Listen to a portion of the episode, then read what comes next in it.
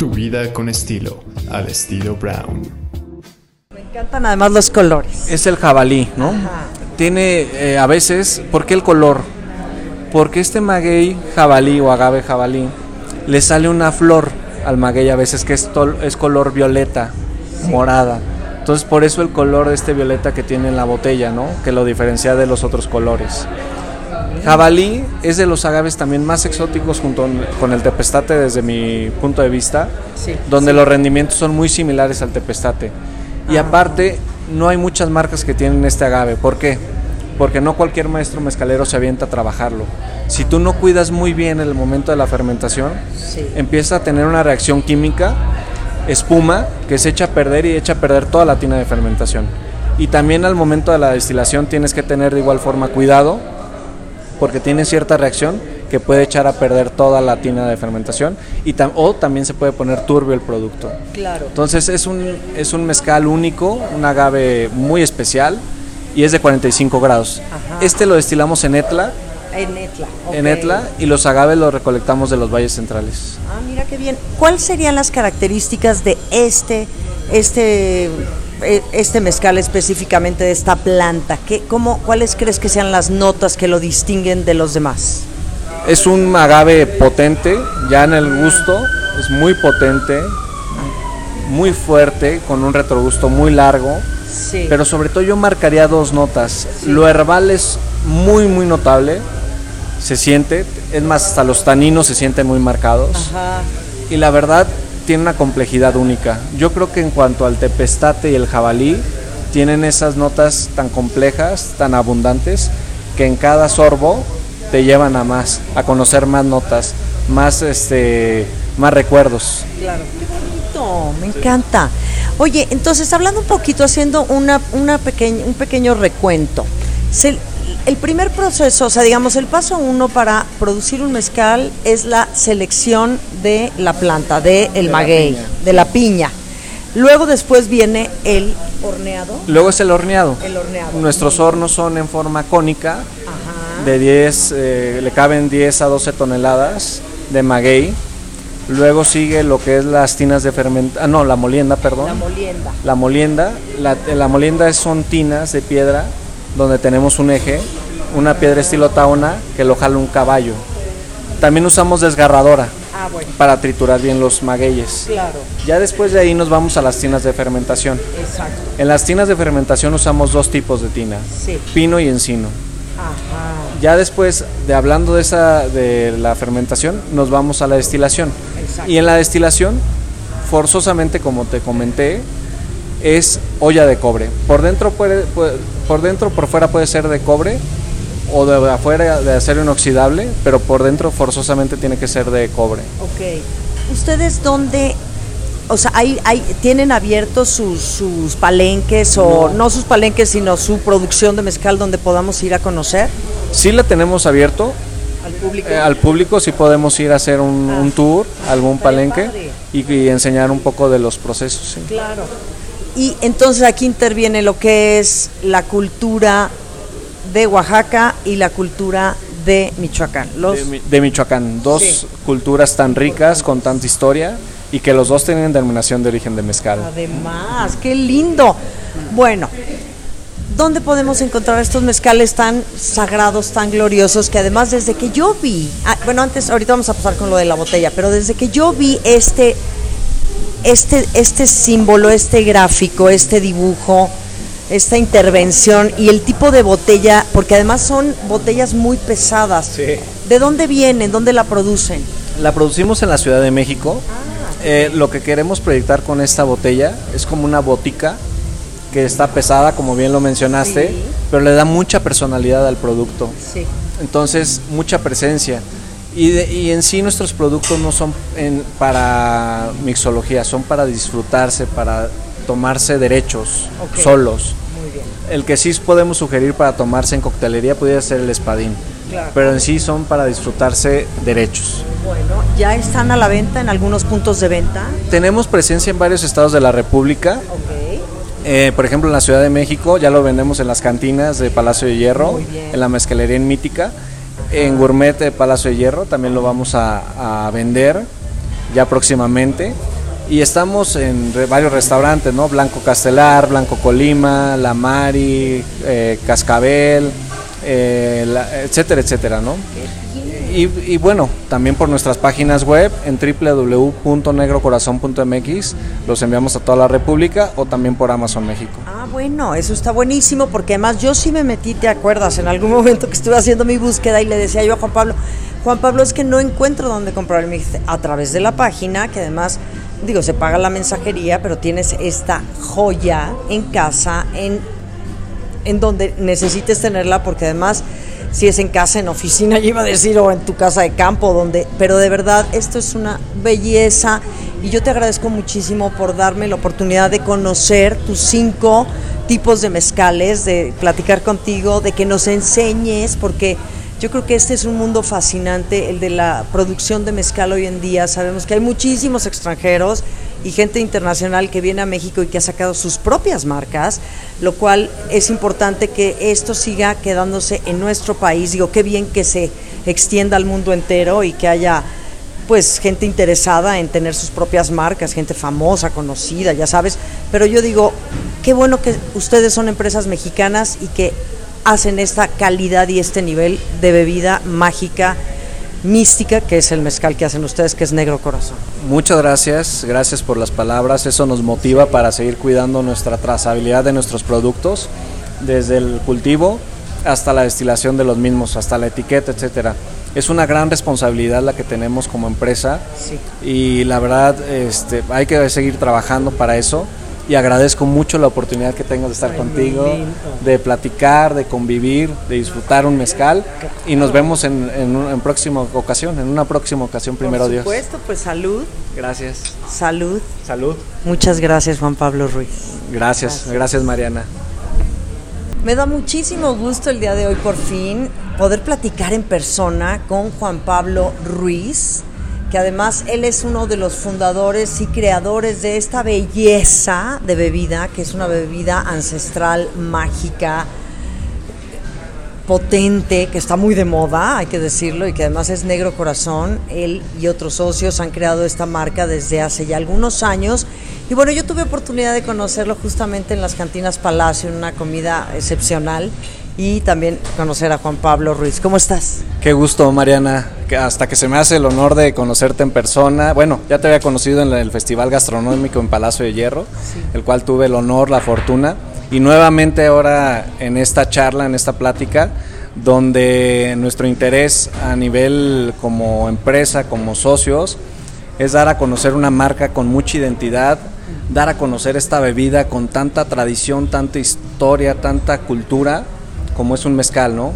En Claro. este caso traemos un mezcal con mucha identidad y personalidad como marca. Sí, ¿por qué? ¿Por qué? Háblanos un poquito de esta historia, ¿por qué tiene mucha identidad y personalidad? Bueno, negro corazón, mezcal, desde un origen pensamos en dos palabras muy fuertes, ¿no? Como es negro, que refleja muchas cosas, ¿no? Elegancia, oscuridad, este misticismo, etcétera. Y corazón, el ser humano desde el origen del, eh, de- desde el origen eh, representa sentimientos, amor, etcétera. Es, y es un músculo muy importante, ¿no? Pero lo relacionamos con otras cosas. Entonces, estas dos palabras juntas se vuelven muy potentes. Claro. Luego nos vamos a lo que es la pintura. Bueno, el corazón es un- una pintura hecha en grafito Divina. que se digitalizó y se plasmó en la botella. Si nos fijamos bien, trae una mariposa que representa a. Michoacán, de origen a la cultura purépecha. Ajá. Trae un chapulín que representa a Oaxaca y de origen a la cultura zapoteca. Entonces estas dos culturas tan ricas, con tanta historia de nuestro país, tradición, etcétera, gastronómica, de- etcétera, etcétera, Sí. las juntamos y en nuestra página www.negrocorazon.mx. hay, hay, hay historia ya entre estas dos culturas para enrolar a nuestros clientes, ¿no? A nuestro consumidor. Ajá, Juan Pablo, cuéntame, ¿quién hizo este? Me interesa saber para ir por partes. ¿Quién hizo este este diseño, este gráfico tan tan especial porque es una obra de arte es realmente? De hecho, fueron tres empresas. Ajá. Unas, por ejemplo, eh, empezamos en Guadalajara con un estudio donde empezaron a trabajarlo. La pintura hecha en grafito se hizo allá. Luego se movió a Querétaro el proyecto en Querétaro con unos, unos amigos eh, que le, mando muchos saludos a Sofía Arteaga, de hecho, de Querétaro. Lo aterrizamos y salió como resultado esta etiqueta, ¿no? En el 2021, en conjunto con nuestra empresa, ¿no? En el 2021 ganamos un premio a nivel nacional donde participaron empresas transnacionales y nacionales, donde ganamos en la categoría autoadherible. Eso engloba, ¿a qué me refiero con autoadherible? Es la etiqueta, ¿no? Y califican la innovación, el acomodo, el material, todo lo que engloba una etiqueta, ¿no? ¡Qué bonito! Fíjate qué interesante esto. Me encanta. Hay que, hay que mostrarlo para que lo vea la gente de cerca. Digo que ahorita les vamos a hablar de todos los tipos de mezcales que tienen, de agaves, eh, que, que es muy interesante. Bueno, pues vamos a empezar con esta cata. Y cuéntanos un poquito, Juan Pablo. Oye, ya alguna vez estuve en una cata de mezcal y es un tema muy serio, muy importante y además saberlo diferenciar, ¿no? Los diferentes agaves y, y todo lo que conlleva a la preparación de esta bebida, como digo, mágica ancestral. Entonces, si quieres, platícanos de este primer salud, antes que nada. gusto, Mariana. Mira, pues em, tenemos varias etiquetas, ¿no? Tenemos otras marcas también, que es Gota de Tierra, Mezcal. Eh, tenemos Negro Corazón, que es la que tenemos aquí presente. Negro Corazón tenemos cinco etiquetas. Sí. Y vamos de una personalidad sutil, agradable, hasta algo más complejo, que es el jabalí. Ok. Eh, me gustaría abundar en cada una de ellas. Claro, Nuestro adelante. mezcal es artesanal. Ajá. Hay otras categorías que es un mezcal, que es como un industrializado, aceleran Sí. procesos como clave. Exacto. Luego hay otro proceso, otra categoría, perdón, que es ancestral. La diferencia de ellos con nosotros es que destilan en barro. Y nosotros que somos artesanales, que forzosamente las ollas tienen que ser de cobre. Entonces ya, ya hablando de eso, nuestro producto está destilado en cobre. Es un mezcal artesanal certificado ante el Comercam, Consejo Regulador de la Calidad del Mezcal, con sede en Oaxaca, y también cumple con todas las normas del SAT, ¿no? Para hacer una distribución amplia a nivel nacional. Claro. Importantísimo que lo digas, porque además fíjate, hoy estamos aprendiendo algo nuevo. Entonces, cuando es ancestral es en barro y cuando es, artesanal es en, En ollas de en cobre. ollas de cobre. Forzosamente. Forzosamente, ok. Y el, cuando ven una etiqueta y dice solamente mezcal, se refiere a un, mez- un- como un tequila industrializado, homoclave, aceleran procesos, etcétera, etcétera. Ok. Y ahora hablando de nuestras etiquetas, empezamos con Negro Corazón Espadín, que es de 40 grados, destilado en San Dionisio Cotepec, Oaxaca, que es el que serví. ¡Qué bonito! Tiene, tiene notas muy agradables, no tan complejas, es un retrogusto corto, de principio a fin, eh, y la verdad, ¿qué podemos descubrir en este producto de 40 grados? Lo primero el humo característico de un mezcal artesanal, lumado, que no es tan abundante, es agradable. Ajá. Luego le tomamos, se siente la madera, se siente lo herbal, se siente también un poquito la tierra mojada, se sienten notas de miel al final muy agradables, de maguey cocido. Entonces no es tan complejo, pero es muy agradable. Yo llamaría que este negro corazón espadín es para trago largo, ¿no? Para que te eches varias copas con tus amigos o con quien tú gustes, ¿no? Ajá, así, trago largo. O sea, para, para, para seguir, o sea, que no sea uno, sino poder Varios. continuar, porque es, es suave, es sutil, como dices. Oye, lo de la tierra mojada, tienes toda la razón. Sí. Qué interesante. De hecho, lo padre de los mezcales en sí es que son únicos en su personalidad. Ya que la tierra mojada, pues yo me acuerdo de niño cuando me iba al campo con mis hermanas y mi familia, teníamos una cabaña y me acuerdo que caía una llovizna y el pasto estaba alto, ¿no? No todo estaba cortado, entonces caía una llovizna y se sentía esa, esa tierra mojada, ese pasto silvestre. Entonces eso es lo padre también de los mezcales, ¿no? Que te llevan a esas vivencias o esos recuerdos que hemos tenido en nuestras vidas. Claro. Entonces me gusta marcar eso, Sí, ¿no? Muy bien, muy bien, Juan Pablo. Me encanta. Entonces, este es un espadín. Este es un espadín. negro corazón espadín. Su tiempo de maduración promedio son de 8 años. ¿Qué diferencia hay de, de nuestro mezcal a otros mezcales? Sí. Que nosotros usamos de cultivo y silvestre. No es lo mismo que tú le metas de puro cultivo a que le metas de cultivo y silvestre. ¿Por qué? O sea, ah, ¿te refieres al, al tipo de, de, de, De- maguey? De maguey, es correcto. Porque el cultivo pues le pega al mismo sol, la misma sombra, etcétera, Sí. etcétera. Y al de silvestre, pues lo agarras de diferente entorno donde se desenvuelve y agarra una personalidad distinta. Entonces hacemos estas mezclas de agave para un resultado final más interesante que otros mezcales. Claro.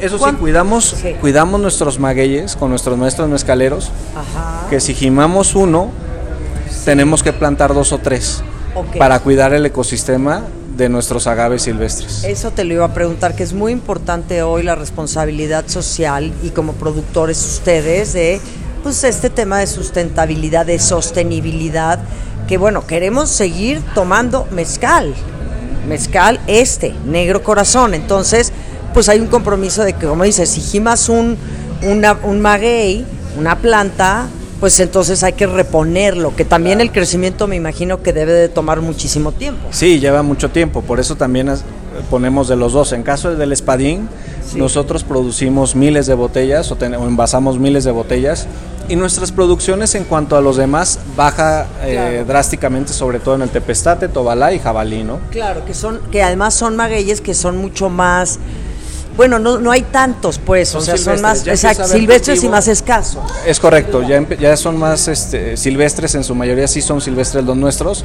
pero ya empieza a haber cultivo, ¿no? Hasta de jabalí. Claro, claro. Mientras, como tú digas, mientras el tema sea ancestral, perdón, em, mientras el tema sea artesanal, todo está en orden, Claro. ¿eh? para mi gusto, te lo digo en serio, porque ya también vemos pues a mucha, mucha cosa ya industrializada que no está buena. Sí, pierden la personalidad, lo que queremos descubrir de nuestra tierra, nuestras notas, nuestros sabores, nuestra tradición. Y eso es lo que queremos con nuestro mezcal. Por eso Negro Corazón es lo que queremos enseñar a México y al mundo, ¿no? Muy bien, me encanta, Juan Pablo. Y luego nos vamos a un mezcal con más personalidad, como es el ensamble. Cuando hablamos de ensamble, son dos o más agaves. Sí. En este caso son dos, que tiene espadín madre cuish. Este ya tiene un madre cuish que tiene más... Es lavadito. Pero a ver, me voy a acercar, ¿eh? Nomás para- Sí, sí. Ahora sí, sigue diciendo. Tiene 42 grados. Este ya es un buque más potente, un retrogusto mediano tirándole a largo, Sí. que lo hace más interesante nuestro mezcal a otros. Ajá. Nada más tam- antes, ¿cuántos grados tiene eh, Espadín? 40 grados. 40. Vamos de menos a más. Ok. 40 y ahora estamos en el ensamble que es de 42 grados. Perfecto. El primero destilado en San Dionisio, Cotepec, Oaxaca. Sí. Son maestros mezcaleros que tienen más de tres generaciones destilando en esos palenques. Ok, Y este ensamble destilado en San Dionisio, Cotepec, Oaxaca. muy bien.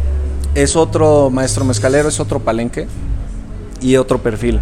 Nosotros a este mezcal le hubiéramos podido meter, Mariana, el 30% de agave, eh, el 10% de agave silvestre y le hubiéramos podido cambiar el perfil. Sin embargo, nosotros le metimos el 33% y da como resultado un mezcal con más personalidad, más potencia y más interesante. Perfecto. El tiempo promedio de este maguey, del Madre Quish, Sí. son 14 años.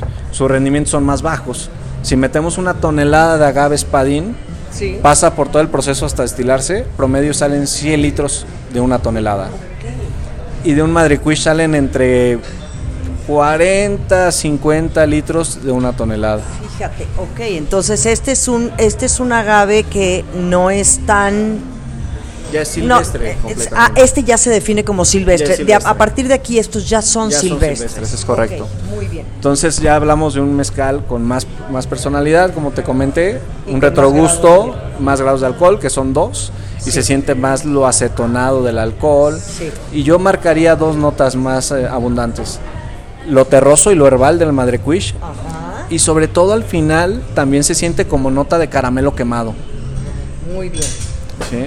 Que esto entonces, estas serían las notas de este tipo de agave De Madre de este Quish. Madre Quish. Que además me encanta el nombre. ¿Por qué se llama Madre Quish? Tú sabes, Juan Pablo. Fíjate que es, es un nombre coloquial, su nombre científico eh, ahorita no lo, no lo re- no recuerdo, porque el espadín pues, es angustifolia.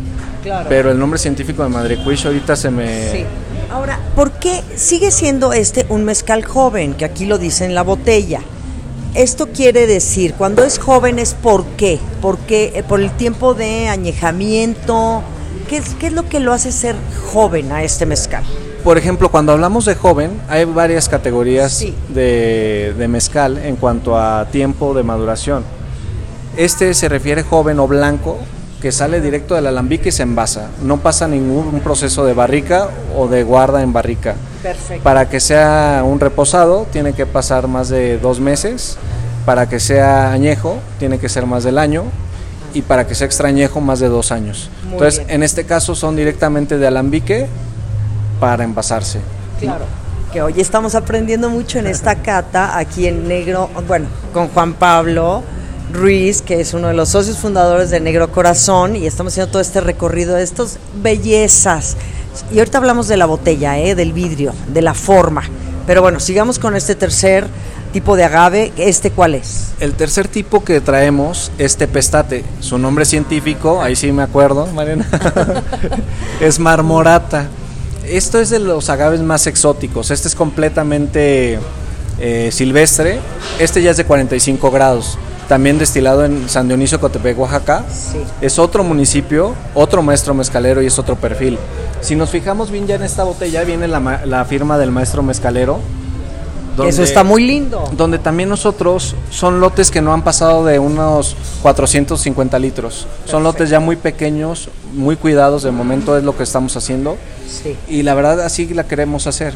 Productos muy pequeños, lotes muy pequeños y exclusivos, bien cuidados, con una trazabilidad desde el cultivo hasta, la, hasta el envasado, muy cuidado.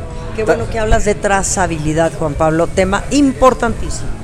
También por eso, porque estamos certificados en el Comercam como premium. Ajá. Porque nosotros destilamos en varios municipios, pero lo envasamos en otro mu- municipio donde pasa por colchonetas de carbón, rayos ultravioleta y lo envasamos en estas botellas. Por eso tiene un proceso distinto a la mayoría de los mezcales. Sí, fíjate. Ok, estamos entonces. Y este también sigue siendo un mezcal joven.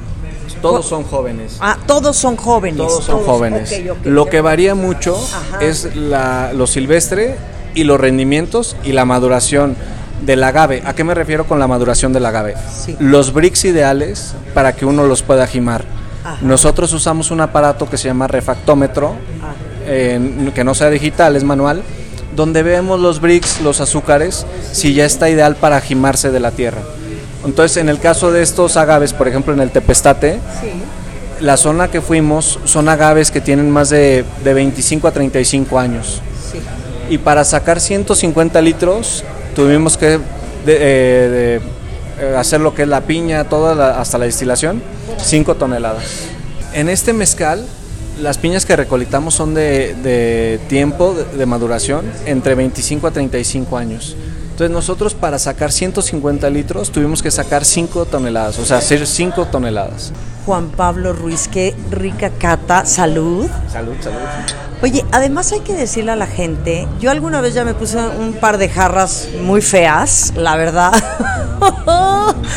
con mezcal, porque luego uno no sabe beber el mezcal. Y el mezcal, fíjate, Lula Martín del Campo, el otro día me estaba diciendo que estábamos en marea y que ustedes también están en marea con ella, que, que el mezcal, me dice, a mí un mezcal me dura una hora.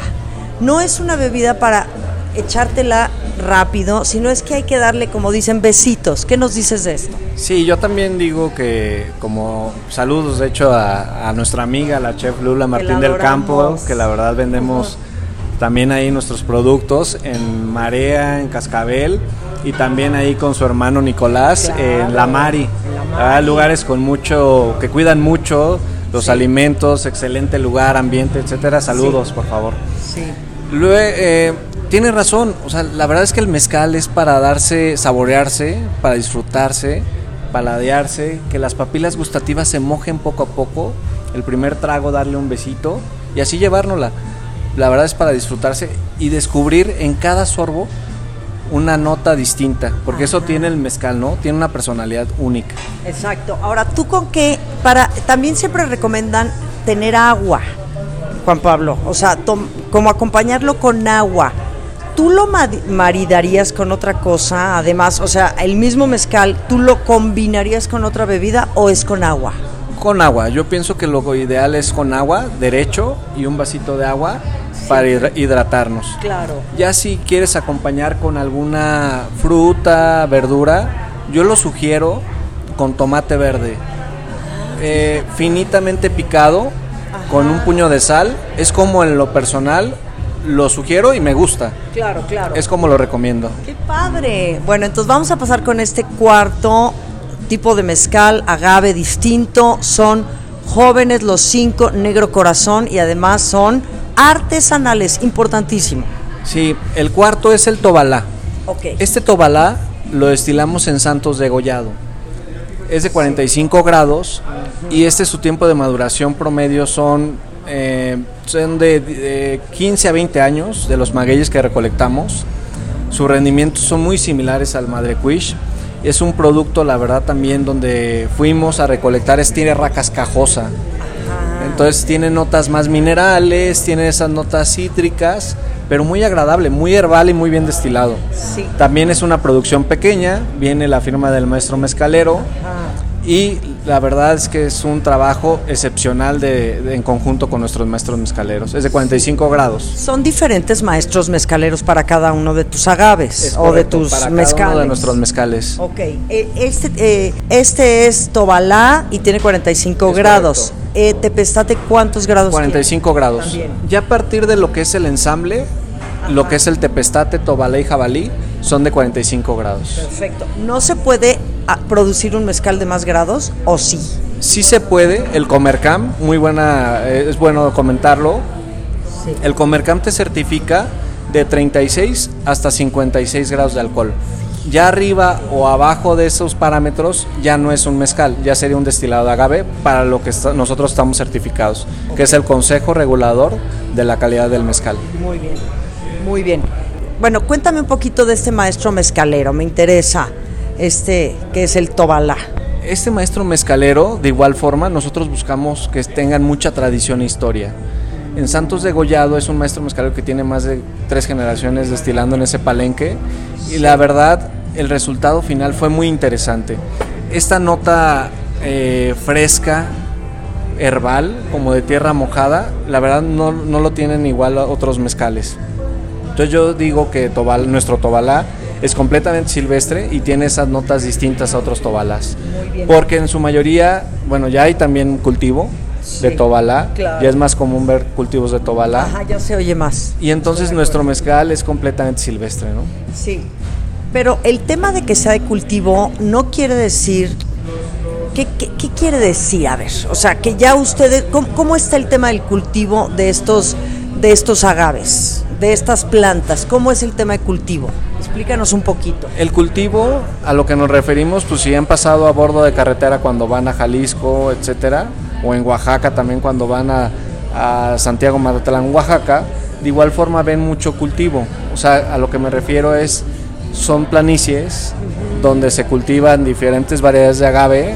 En este caso puede ser espadín, en el tequila puede ser agave azul, El cual se ven planicies llenos de, de agave, el cual pues son eh, sembrados por un- una misma empresa, les cae la misma agua, les pega el mismo sol, etcétera, etcétera. Entonces su perfil no es tan interesante si tú le metes silvestre y cultivo. Claro. Ahí también hay empresas que se han dedicado a hacer investigaciones, nosotros lo queremos hacer más adelante, donde con los hijuelos empezamos a hacer este invernaderos y a sacarlos ya para nosotros plantar agaves que son de más cuidado, ¿no? Como es el caso del jabalí, del tepestate, que eso eh, es, es un proyecto que traemos más adelante. Qué bien, pero es como, mira, ahorita yo, yo sé que es una pregunta muy obvia la del cultivo y es como lo escuchamos también en todo lo que es el tema de la pesca de cultivo, que es un poquito lo mismo. ¿Por qué? Porque, pues porque estas plantas que son sagradas realmente también tienen una vida y, y- y es de alguna manera replicarlos, reproducirlos, pero bajo estándares muy orgánicos, muy naturales, muy respetuosos de la tierra, de los productos, de, de lo que se les añade para que sigan siendo pues realmente pues lo más puro posible. O sea, pero no es que esté mal el cultivo, al contrario, yo creo que los tiempos lo exigen por la demanda que hay, Juan Pablo. Claro, sí, o sea, sin duda es algo que, por ejemplo, nuestro mezcal, que más tenemos demanda, por eso le metemos de los dos, ¿no? Cultivo y silvestre. Ajá. Porque la verdad, si no, eh, la otra es cuidar también el ecosistema, De que es algo súper importante hoy en día. Vemos cómo el mundo se está deteriorando en el tema de la diversidad de agaves, también nos lo estamos acabando y no queremos ser parte de eso, ¿no? Queremos ayudar a, a cuidar todo el ecosistema en cuanto al agave, ¿no? Perfecto. Bueno, y vamos a pasar con este último,